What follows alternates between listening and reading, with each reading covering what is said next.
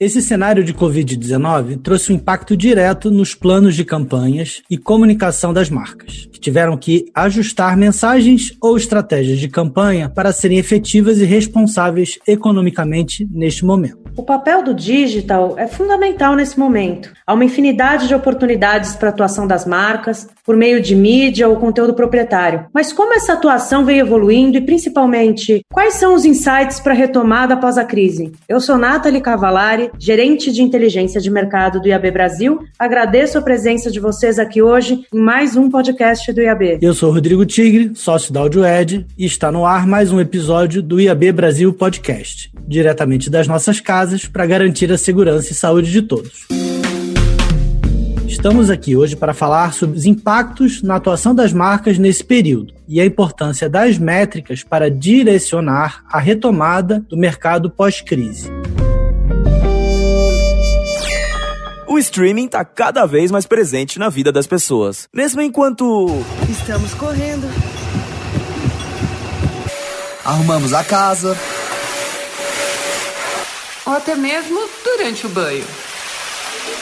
O Spotify tá junto em todos esses momentos. E a sua marca também pode estar. Saiba como atingir o seu público com a gente. Visite spotifyforbrands.com e seja ouvido no momento certo. Então, para esse papo, eu estou aqui com a Sabrina Bales, vice-presidente do Comitê de Métricas e Digital Lead da Nielsen. Olá, muito bom dia, boa tarde, boa noite. Muito obrigada pelo convite. E também a Melissa Vogel, CEO da Cantar Bop Media e membro do Conselho do IAB Brasil. Oi, gente. Obrigada pelo convite. Olá, obrigada pela presença de vocês. Bom, antes de mais nada, os dados são fundamentais para qualquer planejamento. Não tem como falar em retomada do mercado e visão futura sem olhar para os dados. Quando a gente fala desse cenário, não temos nenhum precedente para comparar, mas a gente tem um retrato do que está acontecendo nesse momento e a evolução disso ao longo do tempo desde o início da pandemia. Pensando nisso, Melissa, para começar, você pode nos dar uma visão de qual foi o real impacto em consumo de conteúdo e quanto esse conteúdo aumentou desde o início do confinamento e qual é a curva observada desde então? Claro, Nathalie. Algo que nós decidimos fazer na Cantar desde o início da pandemia, ou até mesmo um pouco antes do isolamento, foi entender com o consumidor como é que ele esperava se comportar nesse período. E muito interessante notar que desde um primeiro momento, mídia conteúdo, a resposta dele foi sim consumirei mais mídia de conteúdo, e para ele estava muito claro aonde ele ia buscar entretenimento, lazer e informação. Claro que os meios digitais aparecem muito relevantes nessa intenção de consumo, e quando eu falo de meios digitais, não é só para consumir o conteúdo, mas sim para se comunicar e interagir. Os meios tradicionais, as suas diferentes plataformas, e aí é onde entra o digital, porque você tem o meio televisível e o rádio sendo consumido muito também na plataforma digital. E realmente foi o que aconteceu. Logo na primeira semana de isolamento, nós notamos alguns movimentos muito interessantes. O primeiro deles foi um consumo grande de notícias informações. Claro, as pessoas estavam buscando se sentir seguras, entender o que estava acontecendo, e a gente percebeu esse aumento de consumo nos mais diferentes meios. Depois, uma outra coisa que nós notamos foi uma explosão do consumo de vídeo. O aparelho de TV virou a tela central da casa casa e através desse aparelho as pessoas consumiram os mais diferentes formatos. A gente teve um aumento de uma hora e vinte minutos do total de TVs ligadas. Quando eu digo aí, é qualquer consumo que acontece no aparelho de televisão. Passado o tempo, a gente percebeu alguns movimentos interessantes. Logo no primeiro momento, quando a gente fala especificamente de consumo de conteúdo, o grande foco era jornalismo. No meio do caminho, as pessoas começaram a entender que elas também precisavam se entreter. Então, todos os produtores de conteúdo se adequaram à situação. Então, emissoras de televisão alteraram a grade, um, serviços de streaming, por exemplo, se adequaram com a velocidade aí, com a qualidade dos vídeos, né, para permitir que as pessoas assistissem. Operadoras também liberaram canais. E aí isso fez com que as pessoas também, com mais tempo disponível e reunidas em casa, passassem a consumir, então, mais conteúdo. E com o passar do tempo, a gente percebeu, então, que o lazer começou também a tomar conta desse tempo aí de consumo. E aí a gente tem explosão, então, de outros formatos que a gente até vai ter oportunidade de falar mais para frente. Espero falar de novas tendências como esportes, ou seja, os produtores de conteúdo se adequaram à realidade do consumidor, entenderam esse contexto e trouxeram novas ofertas e se acomodaram rapidamente ao que esse consumidor esperava. Vocês sentiram alguma mudança assim na faixa horária de consumo? Olha que interessante, sentimos. E quando a gente fala de faixa horária de consumo, as pessoas começaram a consumir conteúdo mais tarde do que o habitual, porque elas estavam dentro de casa. A gente percebeu que crianças intensificaram o consumo logo depois do almoço, comecinho da tarde, porque aqueles que estão em homeschooling terminaram as atividades. E os homens, por incrível que pareça, aumentaram o consumo no final da tarde, porque deixaram também as atividades de trabalho que eles estavam fazendo em casa para consumir. E claro, gente, o prime time, o período noturno, continua sendo o período de grande consumo de todos os meios. A gente vê como a mídia, o consumo de conteúdo, é presente na vida das pessoas. Muito legal, né? A gente viu também em papos de comitê, com comitê de áudio, como mudou o hábito do consumo do áudio também. Estava muito ligado a esse traslado, consumo dos podcasts, dos áudios mais longos. Você tem alguma coisa nesse sentido para trazer, Tigre? Até foi falado isso no comitê, né, que o pico dos streamings passou de 7 para as 9, então mudou, e isso tem muito a ver com esse momento de consumo que é durante esse traslado, casa-trabalho, trabalho-casa, que não está acontecendo para a maioria das pessoas. E uma outra coisa interessante também é o aumento de podcasts e playlists ligadas a crianças. Também essa necessidade de você trazer para crianças crianças músicas para eles pularem, cantarem, etc. E assim como também programas em podcast para eles se entreterem, né? A gente viu, isso são dados globais que a gente vê, né, de uma queda inicial nas primeiras semanas do consumo de podcast, que acho que é um pouco que a Melissa está falando, da busca por notícia, informação na TV ligada, né? Mas a gente já voltou a uma normalidade de consumo. E o que a gente notou, e aí falando até das próprias emissoras de rádio, o ouvir no trajeto foi substituído por ouvir, claro, em casa, que elas são em casa, já tinha um consumo alto em casa,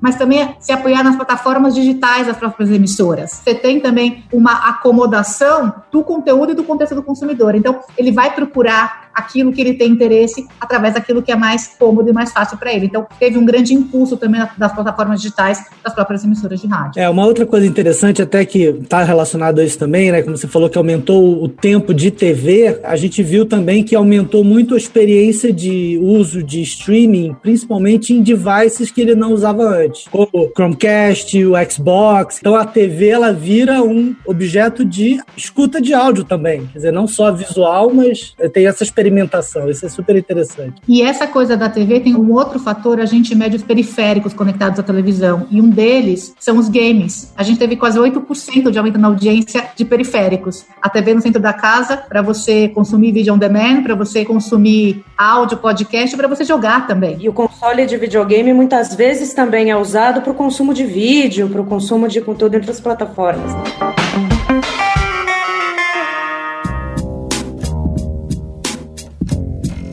Então, como é que as marcas estão atuando nessa mudança aí de consumo, nessa experimentação, dentro desse cenário de restrição? O que, que ele trouxe de substituição ao que estava sendo planejado? Imagino que tanto o consumo tem uma influência nisso, né? E o tipo de consumo de mídia tem uma mudança no que foi planejado e no que está acontecendo agora. O que nós percebemos com as marcas foi uma rápida percepção dessa nova realidade então, nós monitoramos a intensidade de investimento, mas a gente também conseguiu monitorar conteúdo. Logo ali na primeira semana, a gente já teve aí quase 20% dos anunciantes tratando do tema Covid. Passado aí algumas semanas, lá em meados de abril, a gente já tinha 50% deles falando do assunto. E agora, isso já caiu para 20%. Olha que interessante essa curva. Por quê? Num primeiro momento, as marcas tinham que dar segurança para o consumidor. Elas tinham que contar tudo aquilo que elas estavam fazendo para que o consumidor se sentisse confortável para poder consumi-las. Depois, passando mais para frente, quando isso já virou parte do novo normal, as marcas estão tratando do contexto que elas não têm que ficar lembrando o consumidor o tempo inteiro que estamos no meio de uma pandemia. Então, isso a gente percebeu em termos de mensagem de conteúdo. Por um outro lado, é claro, a intensidade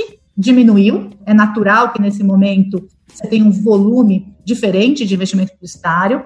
A gente teve variações esperadas, né? Então a gente viu logo de cara uma diminuição de algumas categorias que naturalmente aconteceria, que é viagem, turismo, tudo aquilo relacionado a eventos, shows, isso a gente notou uma diminuição. E agora, quando a gente olha para o investimento digital, quais são as categorias e setores que têm se sobressaído? De um lado, aqueles ligados a campanhas sociais, a campanhas sobre o tema, uh, mercado financeiro, muito voltado à questão de meios de pagamento, crédito, isso cresceu nesse período. E o que a gente tem notado é uma atividade maior, apesar dos canais digitais. Isso é um reforço dos canais de e-commerce, dos aplicativos de entrega rápida, de delivery, dos cursos online. E o que fica para a gente muito claro é que esses novos braços digitais que foram aprimorados, cada vez mais um ambiente mais híbrido e um consumidor mais multiconectado. E as marcas se aproveitam bastante desse momento, desse espaço. É, esse cenário veio acelerar muita coisa, né, que a gente já vinha observando como tendência. Então, essas marcas direct brands que nascem já completamente digital,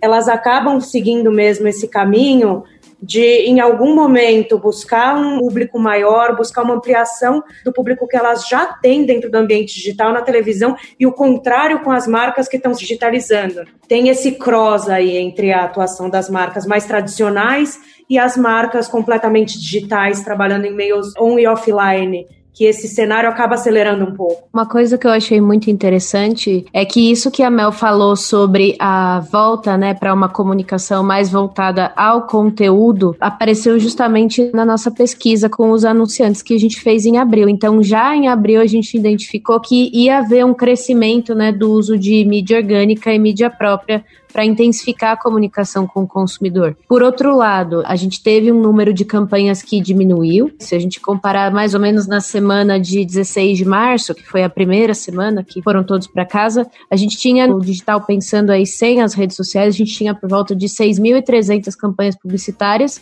E quando a gente avança para maio, né, entre 11 e 18 de maio, a gente tem aí 3.800 mais ou menos. Então é entre os países da região um dos que mais reduziu a atividade publicitária, mas isso não quer dizer que as marcas pararam de conversar com o seu público. Toda essa revisão foi feita, de fato, parou-se de comunicar o que se estava vendo antes. Muita gente afirmou na pesquisa também que já ou já tinha pausado ou estava revisando a sua comunicação e a principal tática né, alterada foi a redução das peças, justamente para que a marca não aparecesse desconectada da realidade dessa situação em que a gente está vivendo. Excelente ponto, Sá. As marcas tiveram que se preocupar em ponderar as mensagens para evitar qualquer caso de backlash já logo no início da crise da pandemia. Algo mudou nesse sentido? Como a sensibilidade do consumidor a essas mensagens de marca, à medida que a crise agrava e que muitos passam por dificuldades sérias, vem mudando? O que, vocês observaram de diferente nesse caminho? Nath, antes de falar de agora, deixa eu dar um dado que mostra exatamente essa expectativa do consumidor que a gente mediu antes de começar a pandemia, ali logo em meados de março. Um dos nossos estudos se chama Barômetro, a gente perguntou para o consumidor o que, que, ele esperava das marcas. 88% deles dizia que esperava que as marcas contassem aquilo que elas estavam fazendo, porque elas queriam ter primeiro segurança para poder consumir essa marca. E 86% deles diziam que as marcas tinham que ser úteis nesse momento, mostrar os seus valores para poder exatamente direcionar essa mudança. Então, guarda isso. Por um outro lado, o consumidor também está bastante crítico, ele está muito atento ao que as marcas estão fazendo. Então, 80% deles dizia, mas a marca tem que tomar cuidado, porque se ela for oportunista, eu vou perceber. Então, olha só, né? A marca teve que trafegar nesse ambiente, que era um ambiente onde o consumidor esperava muito dela, e ao mesmo tempo ele também estaria muito alerta. Então, percebemos que as marcas fizeram bem esse trabalho. A gente teve dois eventos aí, que a gente nunca esperaria ter passado esses dois eventos dentro de casa, que foi Páscoa e que foi Dia das Mães. Então, se a gente olhar o que as marcas fizeram nesse momento, elas se adequaram muito rápido. Então, as campanhas de ovo de Páscoa, né, no digital, as pessoas comprando de verdade ovo de Páscoa via e-commerce e não no ponto de venda é uma mudança super grande. Trazer o almoço né, familiar para dentro de casa já era algo que acontecia, mas as pessoas tinham limitação de ir para o ponto de venda para comprar. Mesma coisa no Dia das Mães. A gente viu campanhas com tons mais acolhedores, com tons mais emotivos. Então, é isso. Acho que todos os lados, o consumidor mais atento e as marcas entendendo esse contexto, conseguiram fazer bem esse papel, ou seja, um papel de fortalecer a relação com o consumidor, sempre muito coerente, né? Porque tem uma palavra que norteou muito as marcas, que foi exatamente essa que eu usei agora, que é coerência. Você tem uma história, tem que ter um propósito, mas tem que fazer sentido ao longo do tempo. E com certeza o consumidor vai se lembrar de como as marcas atuaram nesse período. É bem interessante, quer dizer, você tem essa vontade pro lado do consumidor da marca ser mais responsável e trazer conteúdo, né? E essa preocupação da marca também para não se tornar oportunista e se inserir dentro desse novo cenário de uma forma verdadeira, né? Mais do que oportunista, de tentar ganhar com a situação. Acho que isso é uma preocupação importante. É, o marketing de causa ele tem que estar relacionado com alguma causa que leve o propósito da empresa junto. E até mesmo avaliar se às vezes não é o momento de comunicar, né? Acho que todo profissional de marketing tem que aproveitar e saber analisar essa conjuntura para garantir o engajamento dos diferentes públicos. Então, ainda que você tenha uma redução de investimento, é necessário você entender o posicionamento que você quer passar com perguntas como o que você vai ajustar da sua estratégia para esse público que está em casa, se você agora tem o mesmo horário nobre ou mais de um. A gente tinha as transmissões esportivas e agora a gente não tem mais. Como você explora esse meio com o aumento de tempo assistido também? Como a Mel falou, é bastante, né? A quantidade de horas por dia que aumentou do consumo de conteúdo. Então, eu gosto muito como a gente divide o conteúdo e a publicidade que tem espaço para fazer ações em cada um desses pilares. Agora, falando de vendas, tem dois espaços, assim, tem o varejo online e o varejo offline. Quando eu penso autosserviço, cadeias de farmácia, varejo moderno, cash and carry, a gente viu um aumento de 11,4% no acumulado do ano, então versus o mesmo período de 2019, e dentro desse grupo de varejo moderno, a gente tem ainda o canal cash and carry crescendo como um destaque positivo de 17,6% bastante, ainda sabendo de todas as restrições aí que passa a economia. Isso tem muito a ver com o perfil de abastecimento. Na sequência, atrás do cash and carry, a gente tem as farmácias, que cresceu 10,3% em quatro meses. É um patamar bastante grande em relação ao comportamento histórico.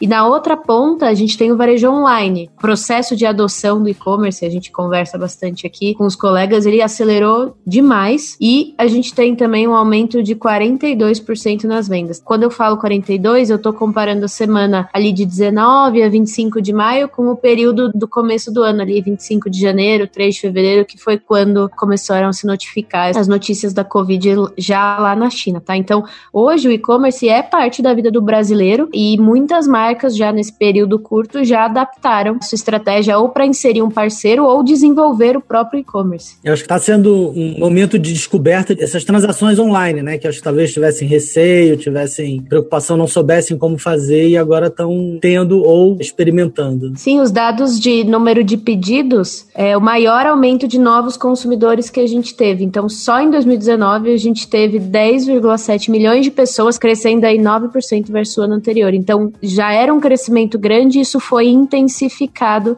pela situação que vivemos. E tem duas coisas que causaram para o incremento do e-commerce: a predisposição do consumidor, porque ele precisava aderir a esse canal, as empresas que entenderam que tinham que desenvolver, mais do que isso, facilitar, e também o desenvolvimento dos meios de pagamento. A gente viu nesse momento novas marcas, a intensificação de campanhas nesse sentido. De um lado, porque era meio de pagamento para compra mesmo, a gente não pode esquecer também que as pessoas usam os meios de pagamento para doação. Então, acho que a combinação dessas coisas impulsionaram bastante o e-commerce. Enquanto a Sá estava falando, eu estava resgatando um dado que a gente acabou de divulgar hoje, de um estudo nosso, é a importância realmente do e-commerce na vida das pessoas. O número bate muito com o que a Sabrina falou. A gente perguntou na última semana de abril, 32% das pessoas no Brasil disseram que aumentaram o seu consumo online e 42% entre os domicílios com crianças. E aí, quando você vai entender por que domicílios com crianças estão buscando mais comprar por e-commerce,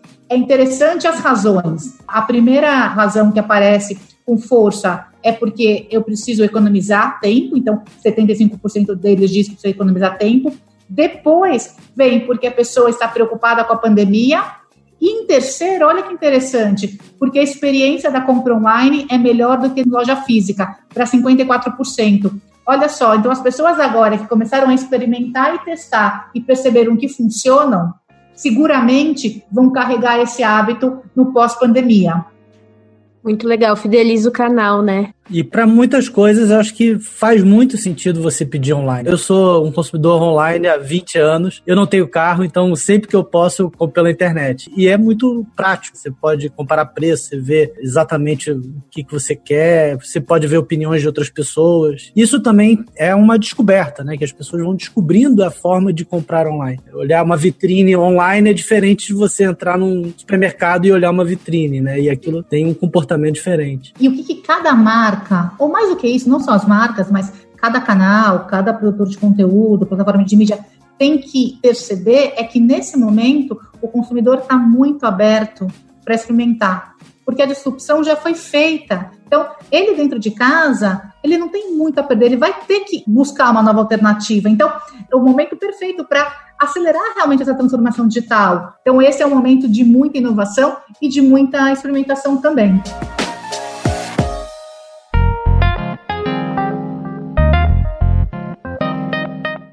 Bom, a gente está vendo aí uma mudança grande da forma que a gente consome as coisas e a gente viu também essa mudança inicial aí, que a gente estava mais ligado à notícia e informação e depois voltando para o entretenimento. A gente vê mudanças também nos formatos, assim, a gente viu, por exemplo, uma explosão de lives, né? As lives tomaram a pandemia no início. Estavam dizendo, se você não participou de uma live, você não estava na pandemia. Esse consumo ainda é, continua, mudou? O que, que a gente consegue enxergar aí nesses dois meses aí e que vocês podem trazer para gente? O que é muito legal, Tigre, é que cada vez que a gente vai entender o que, que o consumidor está fazendo, é muito legal a gente ver como é que ele interage entre todas as telas e plataformas. Quando você fala de um lado, com aquela vontade de consumir notícia, de consumir jornalismo, a gente consegue monitorar o quanto o conteúdo de TV gera conversa nas mídias sociais, gera conversa no Twitter. E a gente percebeu que o gênero jornalismo realmente,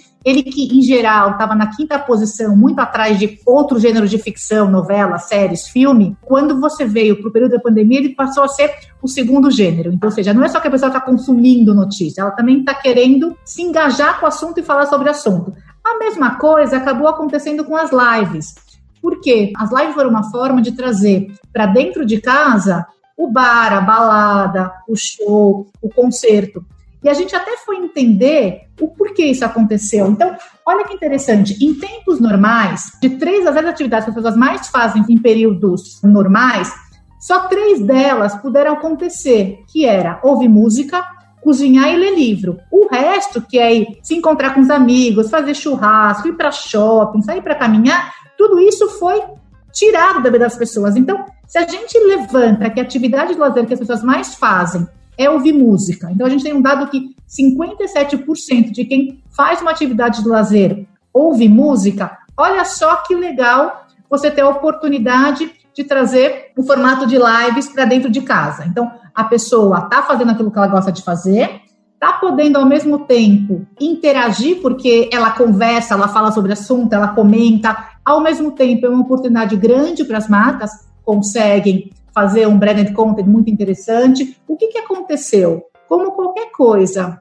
que vem com uma força muito grande, que vem com uma novidade, depois de um tempo, as pessoas se acostumam com aquilo. Então, não dá para dizer que a onda já passou. Não, agora ela perdeu um pouco da intensidade, é normal, mas continua sendo um formato bastante viável durante esse período. E eu até arrisco que a partir do momento que ele foi testado e experimentado, eu acho que as lives não vão sair da vida das pessoas. A gente tá falando de live aqui, está falando de um show, de um concerto, de algo musical. Os outros tipos de lives, né, que são as lives de conteúdo, que são os webinars, que são conversas através dos canais digitais, seguramente isso é uma tendência para ficar. Então, é interessante a gente analisar que mais do que pensar, ah, teve um pico, agora esse pico não existe mais, é o que fica da essência desse novo formato. É legal, acho que tem duas coisas interessantes da live, né? Uma que é, o coletivo mesmo. Não é só a questão de escutar música, é escutar música quando tá 5 milhões de pessoas escutando junto. Você comenta no Twitter, etc, né? E um outro ponto interessante, quer dizer, tirando essa coisa das lives musicais, né? Quando você falou das lives de negócio, etc, é que você também possibilita pessoas de outros estados, de outras regiões a falarem entre si.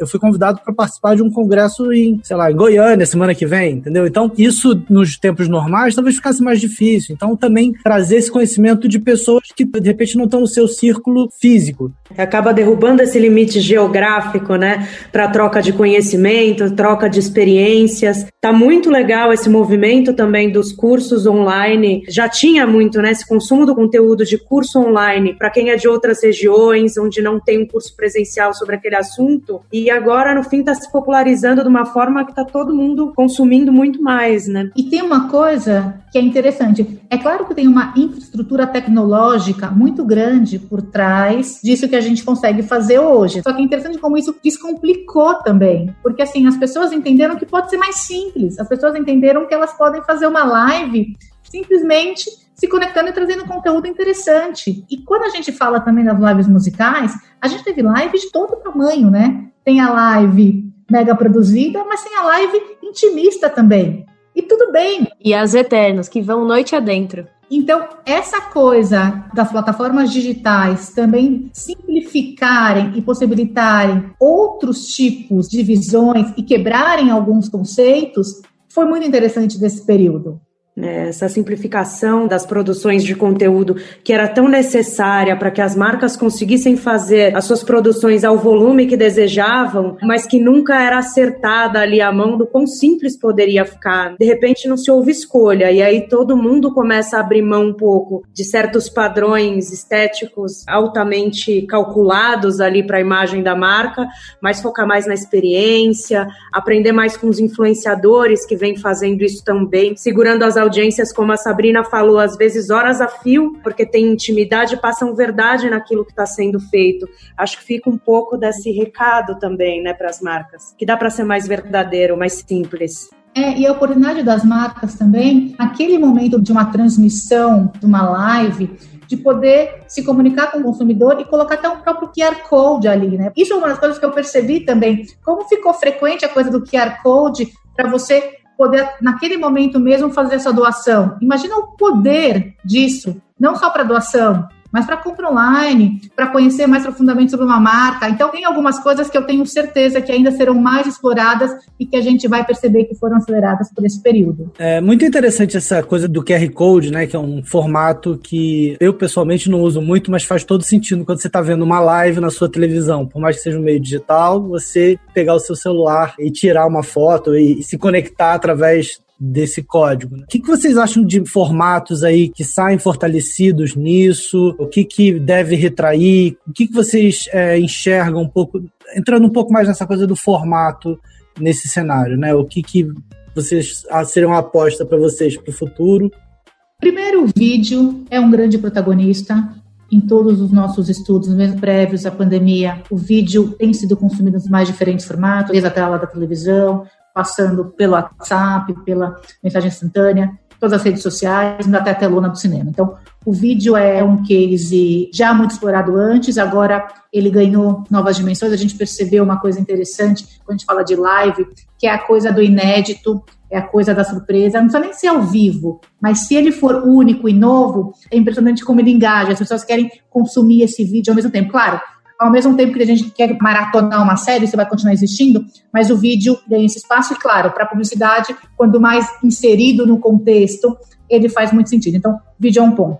A gente não pode deixar de falar de áudio, então o áudio nos mais diferentes formatos, seja o áudio live ou seja o podcast. E aí as pessoas entenderam que elas podem também consumir não só nesse traslado, né? Tem a questão do streaming musical, pessoas consumindo bastante música nos diferentes formatos.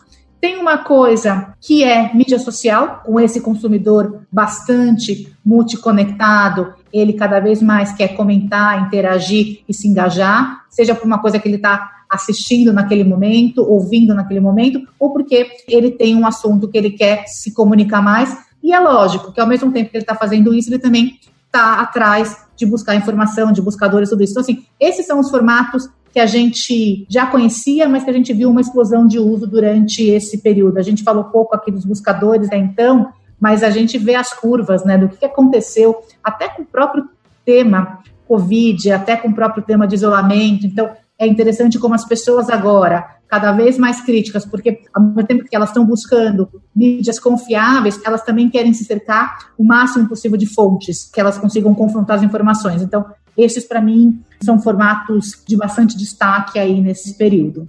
Mel, e uma coisa que você falou que a gente viu também muito evidente em outra fonte, falando agora da pesquisa que a gente fez com os anunciantes, em parceria com o IAB, exatamente esses formatos que você citou são os formatos em que receberam maior declaração de que vai aumentar o uso da estratégia por parte dos anunciantes. Então, estou falando de social, de vídeo e também dos buscadores. Então, é muito interessante como essas tendências estão conversando.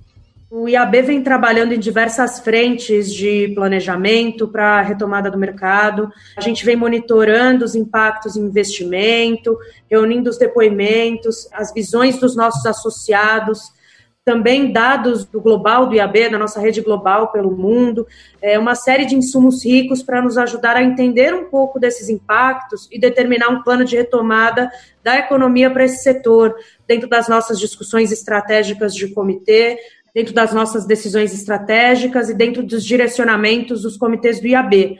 Então, assim, passado esse cenário, uma das coisas que a gente mais vem discutindo, e eu queria ouvir um pouquinho da visão de vocês, é em relação à importância das métricas que ajudem a comprovar a efetividade da mídia como um meio de garantir os investimentos para o setor. Nessa balança entre aumento de consumo e métricas bem definidas e mensurabilidade, como que vocês acham que será esse impacto pós-pandemia?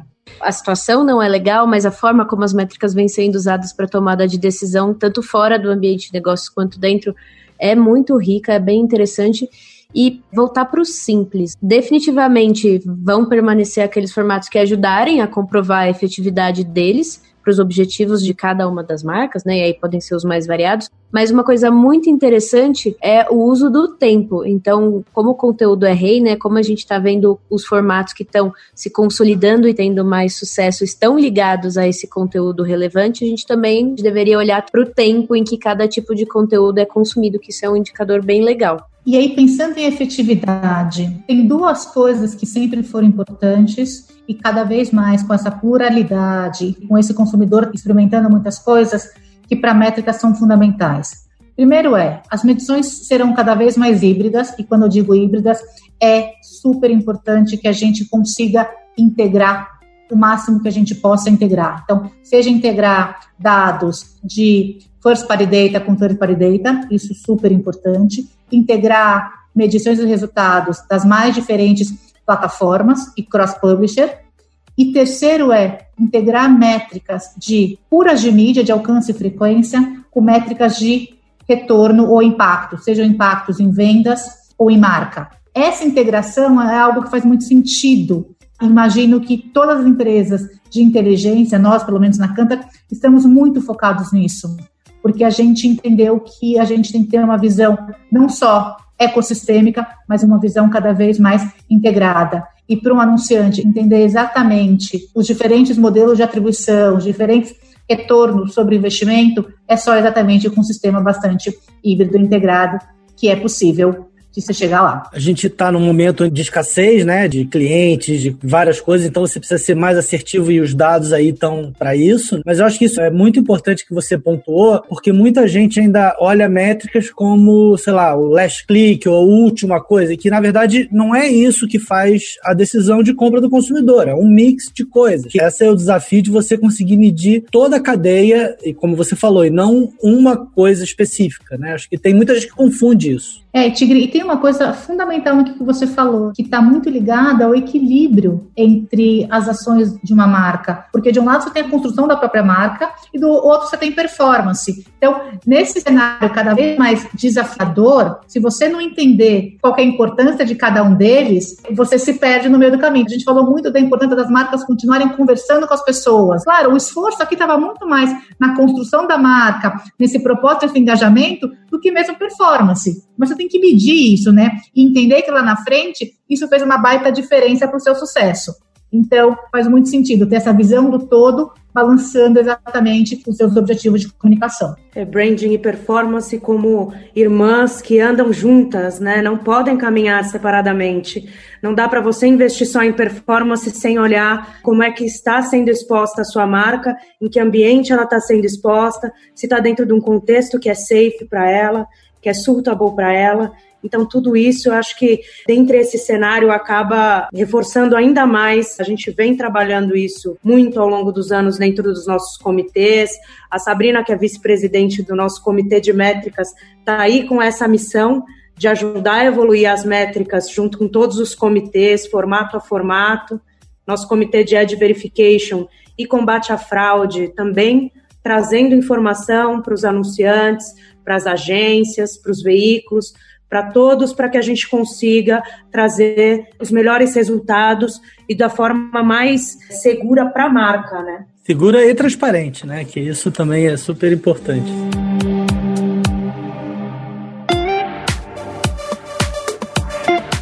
É, gente, eu acho que a conclusão que fica é que ninguém mais vai fazer marketing igual fazia antes. A gente pode usar mais algumas táticas ou algumas ferramentas do que outras, que acho que o cenário nos força para isso, mas todo mundo já falou muito de novo normal e nova realidade, a gente tem que aceitar e começar a trabalhar com ela. Pois é, dentro desse novo normal, é, na opinião de vocês, quais as tendências que vieram para ficar? A gente já tem vários países em cenários diferentes, né? Alguns mais avançados, já retomando. Para a gente finalizar aqui, o que, que vocês estão olhando aí de futuro de tendências? Para mim, algumas tendências já são muito marcadas. A primeira delas é a questão do propósito de marca. A marca tem que significar alguma coisa para o consumidor. O segundo ponto é que falamos de uma digitalização bastante importante, tanto do consumidor e mais do que ele, das próprias empresas que se adequaram a essa realidade. Terceiro, que é essa questão da disrupção, de quebra de paradigma, o consumidor está preparado para experimentar coisas novas, e isso é bastante importante que marcas, empresas de conteúdo testem e usem. E a outra coisa, o mundo talvez deixe de ser tão selfie para ser mais colaborativo. Talvez aqui eu falo mais de uma esperança que eu tenho de que isso aconteça, mas a gente percebeu que as pessoas querem compartilhar, querem colaborar. Então, acho que isso é algo para se explorar. Espero que seja uma tendência que fique. As pessoas perceberam que elas não conseguem fazer nada muito sozinhas, elas dependem de outra pessoa. Mesmo que eu esteja falando com vocês aqui por um áudio, por uma tela ou por um fone, no final da história eu estou necessitando interagir, eu estou necessitando dessa integração. Então, para mim, são quatro coisas bastante importantes que são tendências que se aceleraram durante esse período. Isso que você falou, Mel, é um pouco do apreciar o essencial, que a gente está sendo forçado a ressignificar. Eu acho que tem um ponto, junto com a parte do e-commerce, que é tentar obter o valor virtual antes do físico, principalmente igual o seu exemplo agora, onde a gente não tem a opção de ter o físico, então a gente consegue enxergar esse valor. E o valor do espaço pessoal. A gente estava conversando um pouco no começo, antes de gravar, sobre como a gente olha para a nossa relação com a nossa casa muda também. E a forma como a gente vai celebrar, viver tudo o que está acontecendo, acho que é algo interessante. Uma coisa que eu lembrei agora também que eu queria acrescentar são o patrocínio local, então os negócios locais, né? Muitas campanhas de apoio a pequenos empreendedores. Isso também eu acredito que se mantenha.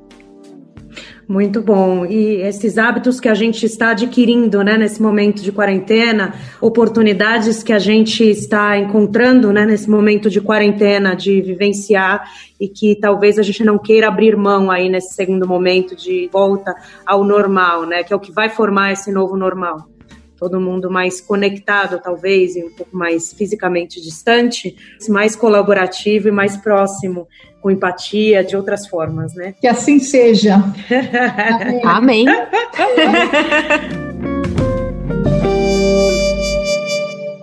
Obrigado pela participação de todos. Espero que vocês tenham gostado de mais um episódio do podcast do IAB. Os podcasts estão disponíveis no site do IAB e também no seu agregador favorito. Mais informações www.iabbrasil.com.br. Diversos dados também falados aqui hoje nesse podcast estão disponíveis em pesquisas na íntegra no site do IAB. Então consulte a nossa área de pesquisas e acesse todos os materiais disponíveis com dados, tanto sobre esse momento em que vivemos, como diversos outros que podem trazer insights para os seus planejamentos de marca. Obrigada.